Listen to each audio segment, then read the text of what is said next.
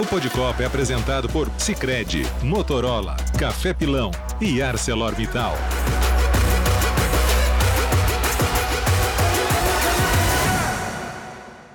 Estamos no ar com mais uma edição do nosso Pod Copa, o seu podcast que fala de Copa do Mundo, de seleção brasileira. Agora, véspera de estreia da nossa seleção neste Mundial do Catar. Parece que nunca chegaria este dia, mas amanhã já teremos Brasil em campo contra a Sérvia. Último treino da seleção brasileira nesta quarta-feira à tarde. Já tivemos entrevista do técnico Tite e também Thiago Silva. Presença de torcedores aqui em frente ao centro de treinamento, Mauro Naves. Este é o clima por aqui, amigo. Beijo para você. Um beijo, Glaucia Santiago. É, é o clima tal, e inclusive torcedores que não vão ter acesso aos jogadores da seleção atual e, evidentemente, ao se depararem aqui com o nosso Tetrazinho, estão fazendo a festa com ele, merecidíssimo. Zinho campeão mundial em 1994. Então a torcida está aproveitando para cantar o samba lá ao lado do Zinho. E lá dentro vai rolar 15 minutos de imagem para a mídia toda, que certamente será apenas do aquecimento. E depois o Tite, que já definiu o time em dois dias aqui, vai dar uns ajustes finais. Ele não quis hoje, né, Glaucia, revelar oficialmente o time, a escalação. É uma possibilidade enorme de que realmente seja Rafinha de um lado e Vinícius Júnior do outro, com o Richard de centroavante. E, mas, assim, ele vai fazer um trabalho hoje um pouco mais leve, afinal de contas, estamos às vésperas da estreia nossa senhora, vai chegar o seu aniversário 18 de dezembro e não chega essa estreia, Glaucia. Ô Mauro, eu achei um Tite muito leve na entrevista hoje. Ele falou que de fato ele está em paz para esta Copa do Mundo. Ele brincou com o Thiago Silva, que falou antes, porque a última resposta do Thiago Silva deu um pouco do indicativo do que vai ser esse Brasil. O Thiago falava sobre o Neymar, inclusive, e tal. E aí ele deu uma ideia de como o Neymar vai jogar e ele falou, porque a gente tem pontas agudos. E aí o Tite até brincou com ele, falou, poxa, mas aí você não me ajuda e tal, né? E ele falou até desses jogadores de frente também potencializando um pouquinho o Neymar. Então já dá pra gente pensar um pouco do que deve ser esse Brasil contra a Sérvia. É, disse que o Neymar vai jogar entre linhas, o Tite, ô, oh, peraí, calma, não fala nada disso não, porque houve uma situação já anterior em que o Tite estava junto com o Thiago e aí o Tite foi falar de algum posicionamento, o Thiago falou, não, não, não, não entrega a nossa estratégia. Então é. foi o dia hoje do, do Tite dar, dar o troco. É, o Thiago falou dos caras do um contra um, né? Que tem é. lá na frente que o Brasil pode se aproveitar muito. É, exatamente. E essa é a expectativa mesmo. A gente sabe que é uma partida muito difícil. É, além de ser um adversário forte do outro lado, aí todo mundo vai querer lembrar, ah, mas 2018 não foi assim, não. As, tanto Suíça como quanto a Sérvia estão melhores do que 2018 e em que pese eu achar que o Brasil também está melhor do que 2018, mas além de ser um adversário complicado, difícil, tem o fator estreia, ser o primeiro jogo, é sempre mais complicado, ainda para tirar aquele friozinho da barriga, para o time se sentir solto, engrenado. Então, assim, é, é, é momento de concentração, é momento de estar todo mundo muito focado. E acredito que se isso acontecendo, e espero que aconteça assim, uh, o Brasil possa estrear com uma, com uma vitória e vai chamar muito atenção, né? Porque esse início de Copa, alguns resultados surpreendentes, como o da Argentina, outros empates e tal. É, a França sai, depois ganha muito bem, mas leva um susto também, enfim. Os favoritos aí é, ainda não mostraram muito a, as caras e se o Brasil consegue um bom resultado, ah, vai ser manchete aí da primeira semana, da, da primeira rodada é, da Copa do Mundo. Dentre os favoritos, o Brasil é o último a estrear, né?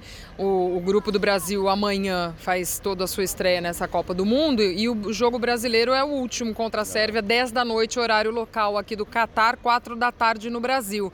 E o Tite até falou um pouquinho sobre essa história também da Argentina, né? Que também fica como exemplo e ele até usa uma palavra, né? Não tem mais grife. Ele quis dizer, né? Poxa, dos, dos principais, dos times favoritos do futebol mundial, não tem mais grife. Foi lá, a Arábia venceu a Argentina, então também claro que isso todo mundo olha e, e repensa a própria postura, né? É, e falando inclusive tipo o Brasil, né? A gente é. sabe que há um respeito enorme, né? Pela seleção, pela história da seleção, mas é aquela velha frase de ah, não tem mais bobo no futebol, tudo pode acontecer. Então, assim, para isso, O ideal é o quê? Você tem mais qualidade? Então se prepare no mínimo igual ao adversário, porque aí com a sua qualidade você vai vencê-lo. Não dá para achar que, ah, não, não, somos melhores, vamos ganhar, não, não tem muita dificuldade. Não, não. Concentração total, foco, ótima preparação. E acho que o Brasil fez isso. Acho que essa caminhada do Tite até aqui, é, principalmente nos últimos dois anos, com o surgimento desses jogadores mais agudos aí pelo lado, é, isso possibilitou ao técnico Tite é, mais estratégias, mais opções, mais alternativas, um time menos burocrático. Então, enfim, a seleção acho que chega muito bem preparada, o Tite teve tempo para isso, não fez amistosos nesses 10 dias, é uma das poucas também que vai é, estrear na Copa com 10 dias de preparação e a gente sabe que neste caso para essa Copa é até um bom tempo, porque em geral em outras Copas há equipes que ficam dois meses se preparando e tal e o próprio Brasil já teve mais de um mês de preparação para começar uma Copa. E não é o caso agora, é tudo muito apertado. O campeonato acabou num, num domingo, os campeonatos se encerraram, no outro dia todo mundo já estava treinando. Mas a seleção ainda teve sim um tempo hábil, fazer um trabalho lá na Itália, um trabalho em que ele tentou conscientizar todo mundo, não escolheu o time, colocou todo mundo para entender os esquemas que ele quer, as estratégias que ele pode usar. E depois aqui, já na chegada ao Catar no sábado, o time descansou a partir de domingo, mas principalmente na segunda e na terça, ele definiu a equipe e deu aquele, aquela preparação final. Eu acho que o Brasil está sim prontos. Essa é a pergunta, ah, o Brasil está pronto para isso? Tá. Tá faltando alguma coisa? Acho que não.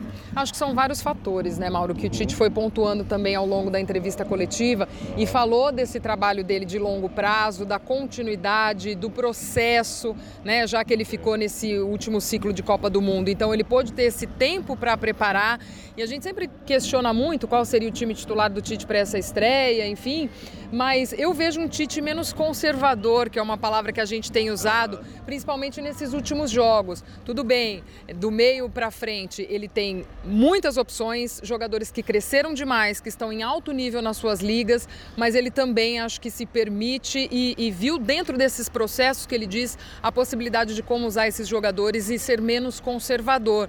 Eu acho que muito por isso também não, não nos surpreende, seja qual for a escalação que ele trouxer amanhã. É, mas sendo essa, que pelo menos é a que mais está sendo agora e esperada. Com Vini Júnior e Paquetá, é, né? Aí é, assim, há três, quatro meses atrás, antes dos amistosos com Gana e Tunísia, provavelmente a gente não pensava dessa forma. Acharia a maioria, ele ousado demais, é, né? A maioria é. não, não, estava pensando, porque é uma estreia, a Sérvia também, já repito, não é, é um time muito fácil de ser batido, é um time também muito forte fisicamente, tecnicamente também, então imaginava-se assim, um meio campo mais protegido, né, com o Fred ali mais preocupado com a marcação lá do Casimiro. Então quando ele coloca o Paquetá para fazer esse tipo de, de trabalho e com a possibilidade do Paquetá também ser mais um a chegar ao ataque, mais vezes do que o Fred chega, aí sim, parece um time mais faceirinho e que às vezes as pessoas se surpreendem. Nossa, o Tite está sendo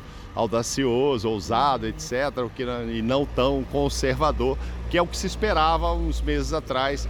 Mas é normal, ele, ele falou isso. O técnico tem que entender as opções que foram aparecendo. Né?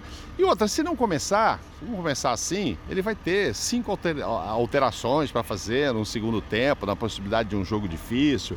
E outra coisa que vai acontecer é que o Brasil acho que vai sim mudar de jogo a jogo. Uma, duas, três peças ele falou sobre isso hoje também. Parte física, Parte jogos física, de três em três, três, dias. Exatamente. Então, assim, ah, vou colocar para jogar só meio tempo. Não, não. Se você está cansado, você está com problema, eu já vou colocar outro logo de cara e tal e vai alternando. Então será uma seleção diferente e um Tite diferente nessa Copa. Acho que é um consenso entre nós, né, Mauro, que essa partida contra a Sérvia, não só por ser a estreia, mas uh, também por ser o principal adversário dentro desse grupo, Isso. talvez o mais forte, né? A Sérvia, que foi líder do seu grupo nas eliminatórias europeias, mandou Portugal para a repescagem, tem grandes jogadores, jogadores que também jogam na nas principais ligas da Europa e tem uma característica muito física, né, de uma força muito física também e também ainda trabalhando as suas dúvidas. A principal delas talvez é se o Stojkovic, técnico sérvio, vai trazer lá na frente Mitrovic e Vlaovic, os seus dois jogadores, os seus dois centroavantes. Nos últimos jogos ele, ele entrou com esses dois, mas havia até uma, uma certa dúvida e o Tite também, acho que pensando nisso, né, para que ele, talvez ele não mudasse a sua equipe, né, o, o técnico sérvio, mas também como mexer taticamente conforme o que o Brasil preparar, também não quis liberar essa escalação. Mas do lado de lá também rolando um pouquinho dessas dúvidas para esse jogo de estreia, que para eles também de suma importância. É, porque é, antes é, a, a Sérvia atuava apenas com um desses centroavantes. E foi assim, inclusive, que eliminou Portugal, vencendo dentro de, de, Lisboa o jogo e tal. Aí nos últimos amistosos, aí já se partiu para essa opção que é, é, normal de ter os dois. Como o Tite tem suas opções, é evidentemente que do lado de lá também existem opções. Acho que agora poderemos sim ter os dois jogando, dois centroavantes muito importantes, muito goleadores, enfim, vão dar trabalho também? Vão dar. Mas se você coloca os dois lá na frente é porque você tirou alguém do time principalmente do meio-campo. Então talvez você fique mais frágil na marcação no meio-campo. Enfim, são estratégias, os técnicos estão pensando. Depois a gente vai para frente falar sobre a Suíça, é outro que também não perdeu nas eliminatórias. É, no caso da Suíça, foi a Itália que dançou no grupo. É. Quer dizer, então assim, são adversários fortes, que seleções tradicionais que tanto Sérvia como Suíça foram eliminando na trajetória para chegar até aqui. Por isso, deve, por isso devem ser respeitadas é, independentemente da imagem que se tem de 2018, quando estavam no grupo e o Brasil empatou com um e ganhou do outro, mas passou em primeiro lugar. Então não vamos acreditar que dessa vez vai ser tudo muito parecido e com muita facilidade. Acho que não. Espero que parecido seja apenas o Brasil classificando em primeiro lugar, mas os jogos em si devem ser diferentes. Brasil que estreia, portanto, nesta quinta-feira, 10 da noite, horário do Catar, 4 da tarde, horário do Brasil, contra a Sérvia nesta Copa do Mundo. E a gente, claro, segue acompanhando. A seleção finalizou a sua preparação nesta quarta-feira, assim como os sérvios. CTs ficam frente a frente, atravessar a rua. O Brasil treina, no outro lado a Sérvia treina, então eles já se encontraram por aqui, pelo menos atravessando a rua, será? Amanhã a gente vai ter esse primeiro jogo. Amigos, e o nosso Pô de Copa, claro, segue aqui acompanhando tudo e trazendo todos os detalhes desta seleção brasileira no Catar. Beijão, Mauro, até a próxima. Beijão, Glaucio, abraço a todos. A gente se vê. O Pô de Copa é apresentado por Sicredi, Motorola, Café Pilão e ArcelorMittal.